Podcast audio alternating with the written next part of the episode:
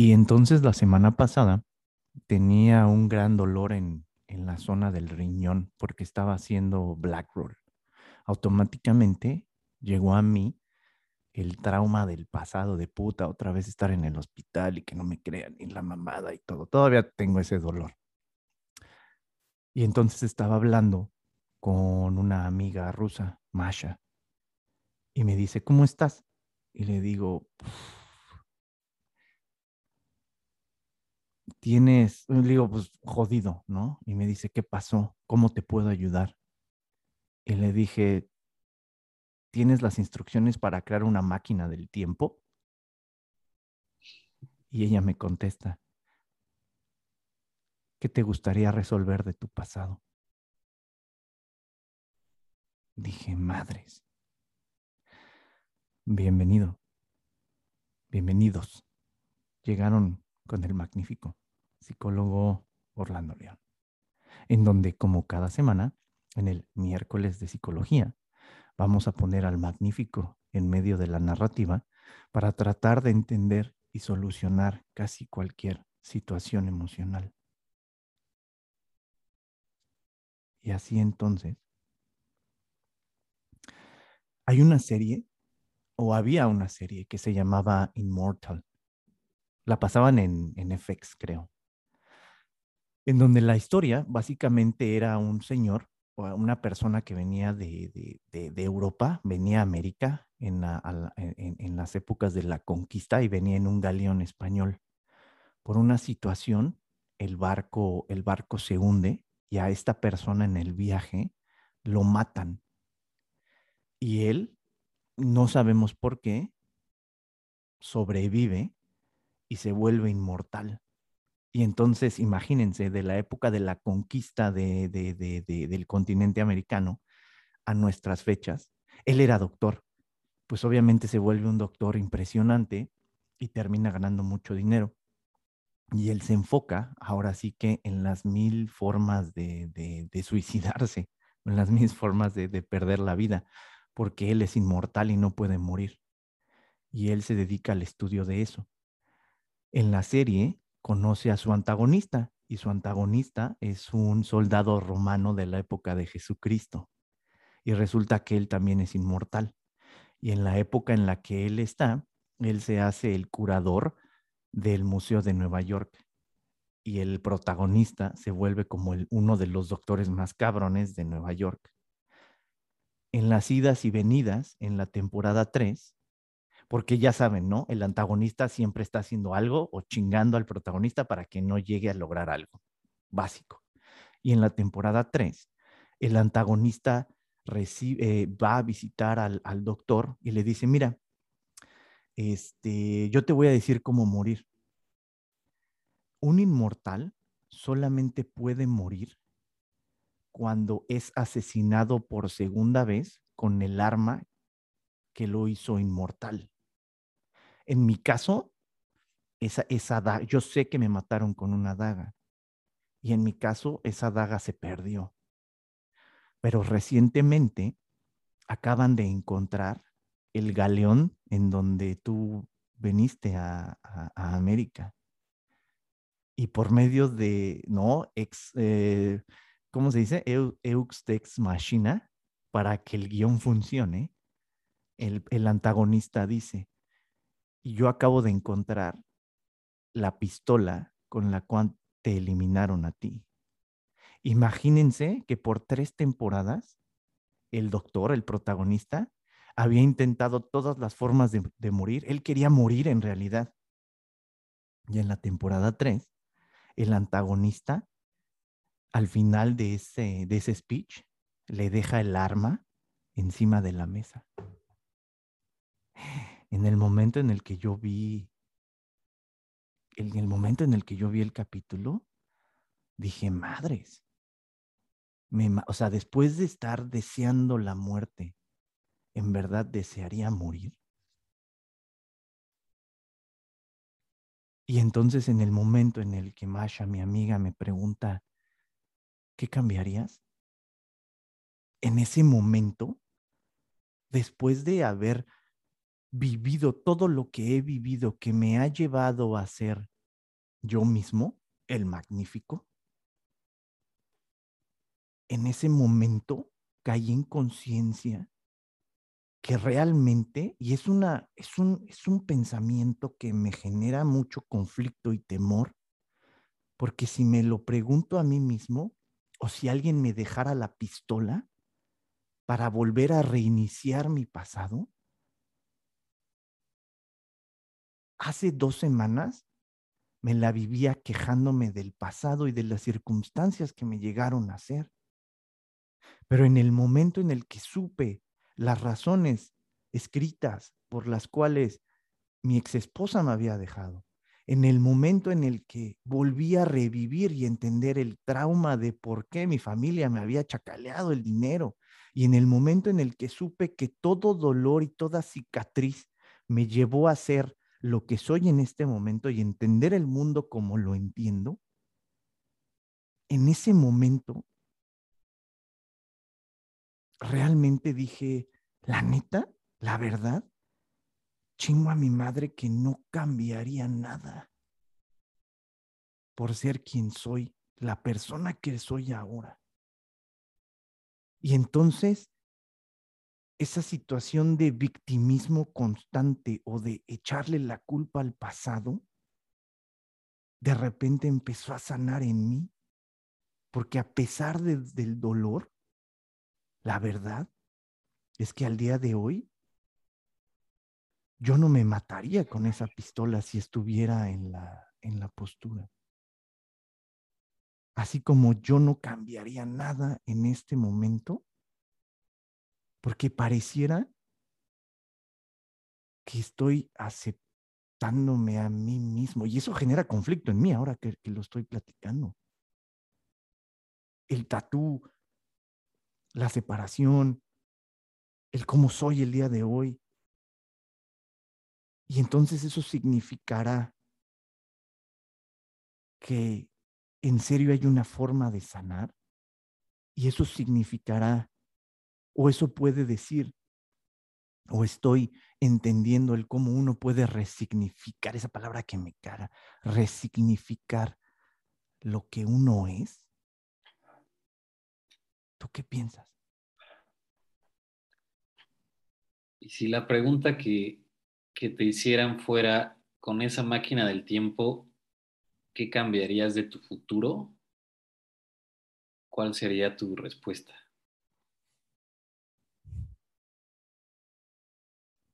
Yo citaría al tío Airo, en donde no me gustaría o quiero sorprenderme con lo que me va a traer la vida, tanto lo bueno como tanto lo malo.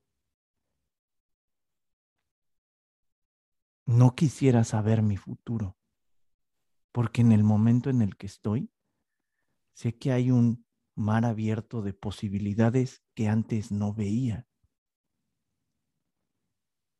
Pero eso solamente lo vi gracias a que tuve que cruzar y enfrentar y confrontar los dolores que para mí fueron los más difíciles hasta ahora de mi vida. Y entonces cuando enfrentas tus temores y tus dolores y sales de ahí, no es que te sientas poderoso, pero te sientes libre y te empiezas a aceptar a ti mismo. ¿Me voy explicando? Y ahora que lo menciono, da mucho conflicto, porque la parte dolida de mí sigue estando ahí. Pero esa parte cada vez se va transformando en fortaleza de aceptar lo que viene, tomando en cuenta, hipotéticamente, que sigo siendo el dueño de mi destino. Y entonces, magnífico, ¿quiere decir que ya sanaste? No, todavía no. Pero estoy empezando a entender cuando los sanadores hablan de la resignificación del dolor. Y todo eso empieza cuando empiezas a aceptar realmente quién eres tú, tanto lo bueno como lo malo. Eso me voy explicando. Y entonces, magnífico, ¿qué sigue?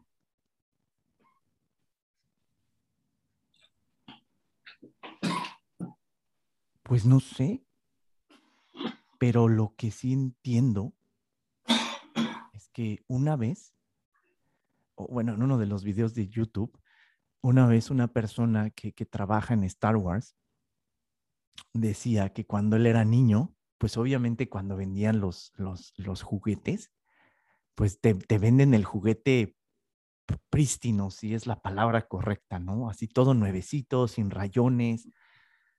Y, desde, desde hace no mucho tiempo, esta semana, he traído como esta idea en la mente.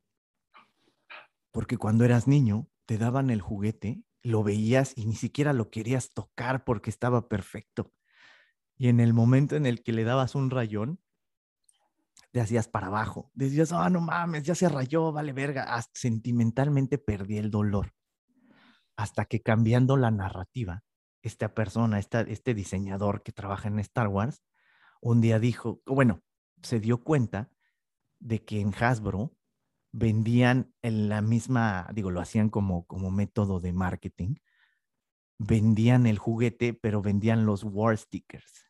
Entonces tú, como niño, tenías tu nave, pero tenías la opción de ponerle un war sticker, es decir, como el balazo o el rayo. Entonces tu nave se veía chida, pero se veía también, si tú le querías poner daños de guerra para que se viera más puteadona, le ponías esos war stickers y se veía poca madre, como si la nave hubiera ido y no, pero seguía estando ahí. Y entonces, cada vez o resignificándolo, cuando soy capaz de verme a mí mismo, ya no el, el, sentimiento de dolor, ya no lo veo desde un punto de, o lo estoy tratando, no es que ahorita esté sano, no, no, no, no, no. Pero estoy tratando de ver mis heridas como war stickers, como verga, qué pedo. O sea, sí he sufrido, pero mira, Paps, ¿qué pedo? ¿No? O sea, les voy, digo, el, la historia de mi tatú es el, ah, pues me gustó y, y, tengo un tatuaje, pero la historia detrás del tatú es que, eh, o, hablando de los, de los rituales de dolor para transformar, mi tatú está compuesto por, por varias flores y una máscara. Una máscara porque pues, soy geek eh, y otaku. Pero la historia oscura de mi tatú es que cada flor representa un trauma. Y entonces en lugar de volverme una persona obscura, malintencionada, quise transformar por medio de dolor, por medio del dolor, ese trauma en arte. Y entonces así lo considero como un, como un war sticker, como una calcomanía de guerra que me genera orgullo mostrar.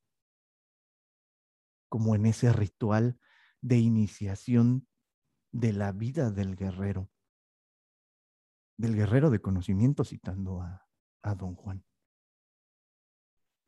Y entonces en este miércoles de psicología, si nos planteamos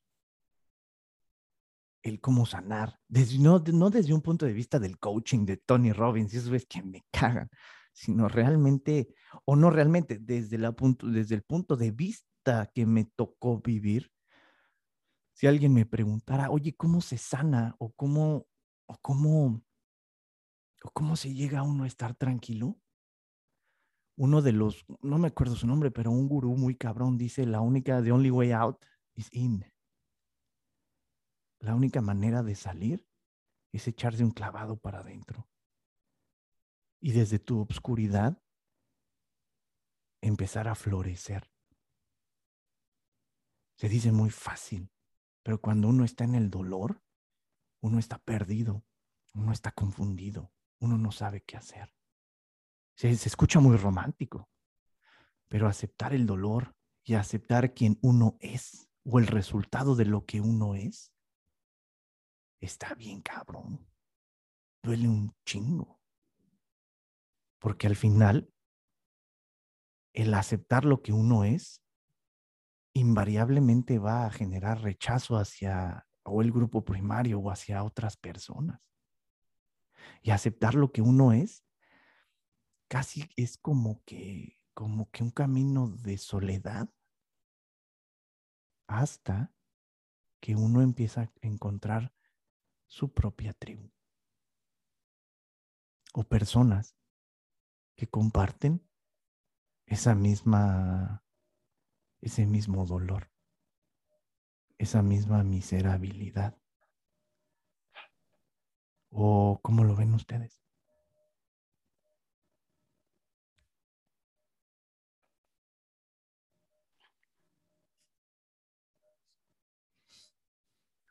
Interesante, ¿no? Y entonces, la pregunta del día de hoy, en el, oye, magnífico, entonces ya sanaste, no, estoy en eso, estoy en ese proceso que está súper interesante. Pero cada vez que me levanto en la mañana, me levanto más yo, me levanto más seguro. Ahora que les voy a recomendar un psicólogo bien verga que se llama Orlando León, que le ha ayudado al magnífico, pero cabronamente, ¿no? Una verga. no, es cierto. No, no es cierto, sí es cierto. Entonces, la pregunta del día de hoy es, ustedes, si tuvieran esa llave o esa máquina del tiempo, ¿cambiarían algo? Si les dieran la oportunidad de comenzar de cero, ¿cambiarían? En el momento en el que me hicieron esa pregunta, automáticamente me vinieron puntos específicos de lo que podría cambiar. Pero en ese momento, gracias al proceso en el que estoy, me paré automáticamente y dije, no, no, no, no, no, no, güey, porque si no hubieras vivido ese dolor, no serías una verga, no hubieras hecho esto, no hubieras hecho lo otro, güey. Y es bien difícil aceptar ese pedo. Es bien difícil aceptar güey, estoy hablando muy honestamente, ese dolor que te quieres arrancar, güey, o, ese, ese, ese mistake, ese error que tuviste, es bien difícil aceptar que gracias a esa pendejada que hiciste, eres quien eres. El verdadero error está en, en, en, en seguir absorbido por ese dolor, seguir absorbido por ese error y seguir definiéndote por el error que pasó. Pero en el momento en el que lo aceptas, en el momento en el que eres capaz de verlo externamente, en ese momento llega un proceso de epifanía y de aceptación bien cabrón. Y en ese momento eres capaz de dejar el victimismo y de aceptar quién eres. Y entonces ya me estoy escuchando como coach, ¿no? Ah, no mames, es lo que dicen todos. Pero a veces sí pasa. Y está bien cabrón.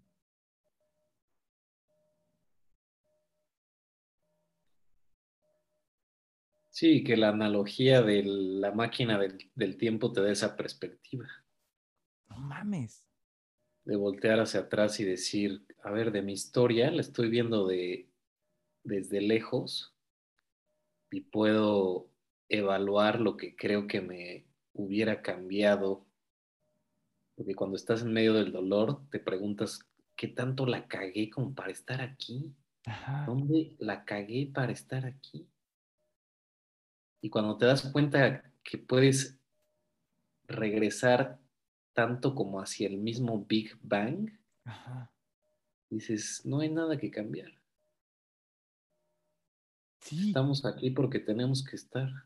Pero realmente lo sientes? O sea, ¿cambiarías algo de ti, de tu pasado? ¿Cambiarías, por ejemplo, no conocer a tu ex para irte por otro lado?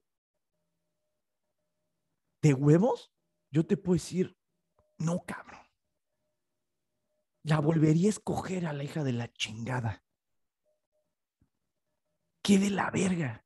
Y qué cabrón. Y se Qué siente rudísimo, güey. Hasta me dan ganas de llorar, de decir, verga. No.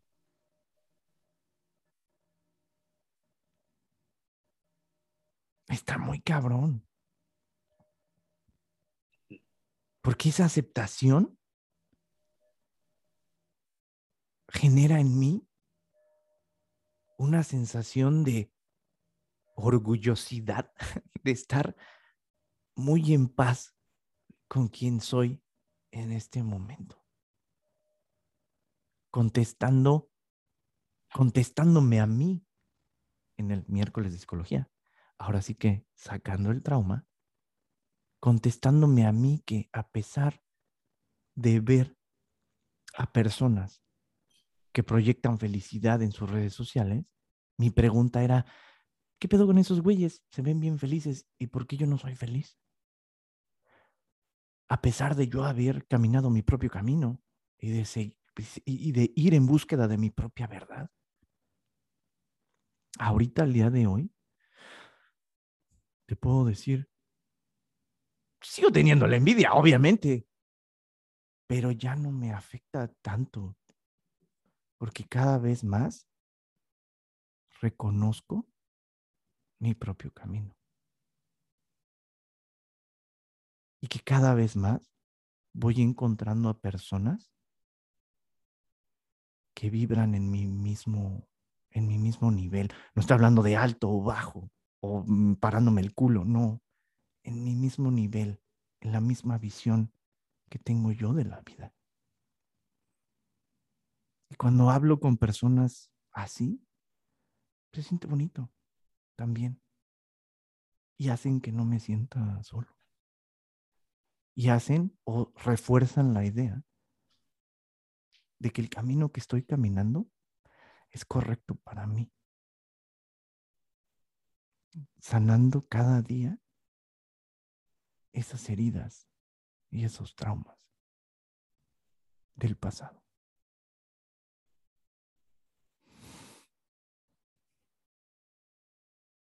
Entonces, magnífico, ¿cómo sanas? Pues, güey, confronta tu dolor, no está nada fácil. Ahora sí que desnúdate a ti mismo y ve qué pedo contigo. No es nada fácil, te vas a perder en el camino un chingo de veces. Si yo que soy el magnífico, no, no es cierto, eso es broma, pero está bien cabrón. Está de la verga. Es un camino muy difícil. El camino que les estoy pidiendo es neta desnudarse a ustedes mismos y decir, ese soy yo, cabrón. Verga, verga, qué difícil. Está bien, perro. Y es que es hasta difícil, es como cuando vas al doctor y te dice, ¿qué te duele? Y no sabes qué te duele, pero hay algo aquí adentro, Doc, que me duele. Sí, que no sabes ni qué es, güey. No sabes ni qué es. Ya sé. Y encontrar o poder articular el dolor, yo creo que es de las cosas más difíciles y cuando lo, lo vas logrando y le dices, mire, ya sé que es el riñón lo que me duele, porque sé dónde está ubicado mi riñón y sé la función del riñón y sé por dónde me está entrando el dolor. Puta, con las emociones, güey, Cuesta al principio muchísimo el cuesta. articular en donde duele. Es un camino muy confuso, güey. Sí. Por eso la terapia es canasta básica, porque te dan esa posibilidad de y el tiempo de tratar de articular un dolor. Y eso es una alquimia muy difícil de dominar, que solamente se domina practicándola, como todo. Sí. ¿Cambiarías Estar sano no significa nunca enfermarse. Eso está muy cabrón, güey. Correcto, correcto, correcto. Sanar, estar sano significa estar enfermando todos los días para entender más lo que pasa.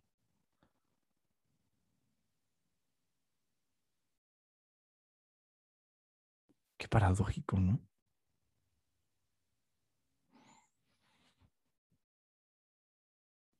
¿Cambiarías algo de tu pasado? No. ¿Por qué?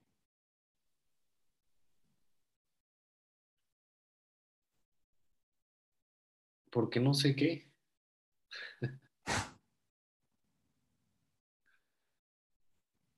hay una parte de mí que digo, no, no sé qué en la cadena de eventos cuál es el que el que movería, pero también por razones similares a las que describes, creo que hay una parte de aceptación y, de decir soy quien soy gracias a esa serie de eventos, entonces, ¿por qué cambiarla? Exacto. Todas las personas que se pasaron de verga conmigo, pues, gracias. Porque me hicieron quien soy. Y se escucha una frase muy trillada, muy de los ositos cariñositos. Pero cuando entiendes esa frase desde otro punto de vista, puede ser que les ayude. No es fácil, no es, no es, no es, no es de buenas a primeras. Es como en la serie del Avatar, por eso me mama el final, cuando Ang le quita el poder, es no, exacto, güey, es no, es no consumirte por ese odio. Pinche Ang casi, casi se es consumido, ¿no? Y dice, no, paps, vámonos para adelante. Y ese no, paps, vámonos para adelante, ufa, es bien perro. Y ese es el arte de cómo, cómo alquímicamente cambias absorbiendo el lado oscuro sin permitir que el lado oscuro te, absorba a ti. Y ahí es donde viene esa trascendencia del dolor. Wow. Wow. ¿De qué se dieron cuenta el día de hoy? ¿Tienen alguien con quien hablarlo? Háblenlo con sus parejas, con sus familias, con sus amigos. Y si nadie los quiere escuchar, aquí está el magnífico psicólogo Orlando León. Ahora sí que sacando el trauma en el miércoles de psicología, en donde cada semana el magnífico se pondrá en medio de la narrativa para tratar de entender y solucionar casi cualquier problema. Cuídense, abrácense mucho y así nos vemos la siguiente semana. Hasta luego.